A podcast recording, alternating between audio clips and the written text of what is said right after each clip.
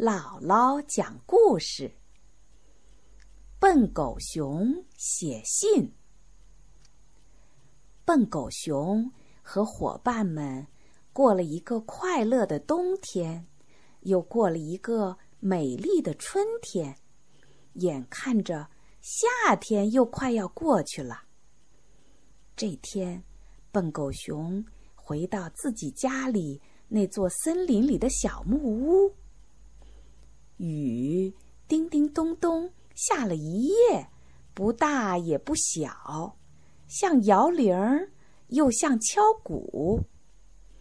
笨狗熊待在家里出不了门，真憋得难受。他想：“我给朋友们写信吧。”于是他拿出了纸和笔。第一封信。笨狗熊写给了小白兔，他在信里加了一片黄色的花瓣，花瓣像天上一片金色的云彩，表示他对小白兔的良好祝愿。第二封信，笨狗熊写给了大公鸡，他在信里加了一片绿色的树叶，树叶。散发着树的清香，代表着他对大公鸡春天一样的问候。第三封信，笨狗熊写给了梅花鹿，他在信里加了一朵白色的蒲公英，蒲公英白的像软软的棉絮，就像他和梅花鹿纯洁的友谊一样。第四封信呢，笨狗熊写给了小松鼠。他在信里加了一棵松树的种子，盼望小松鼠秋天有个好收成。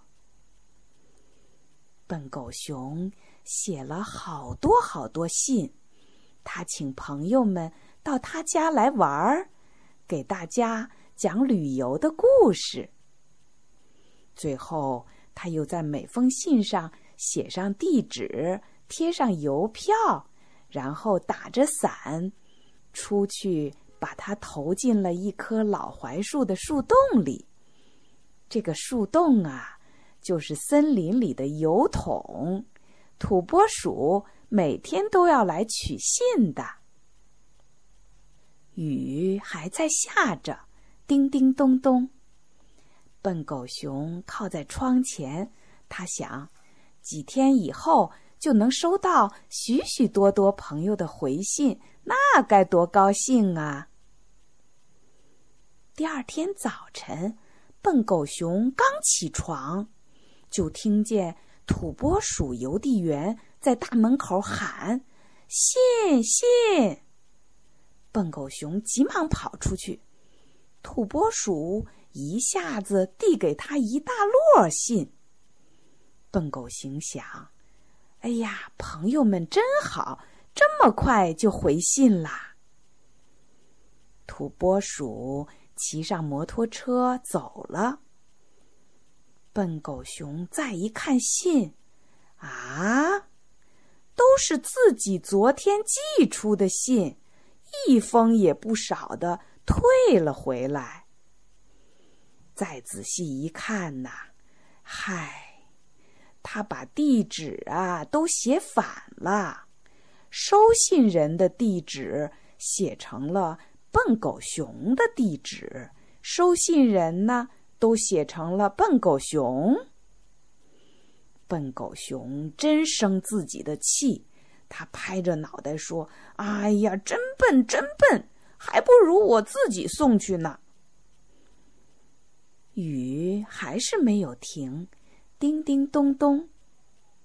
笨狗熊换了信封，改了收信人的名字，举着伞又出了门。这回呀，他要把信亲自放到朋友家的信箱里。就这样，笨狗熊走了一家又走一家。等他送完信回到家。天都快黑了，笨狗熊想，这回不会错了。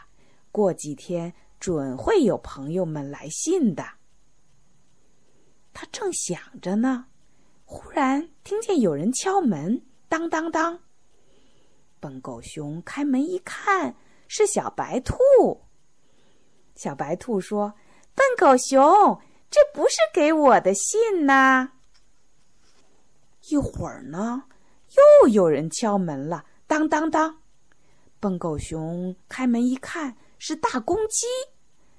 大公鸡说：“哎呀，笨狗熊啊，你怎么把给梅花鹿的信送到我家啦？”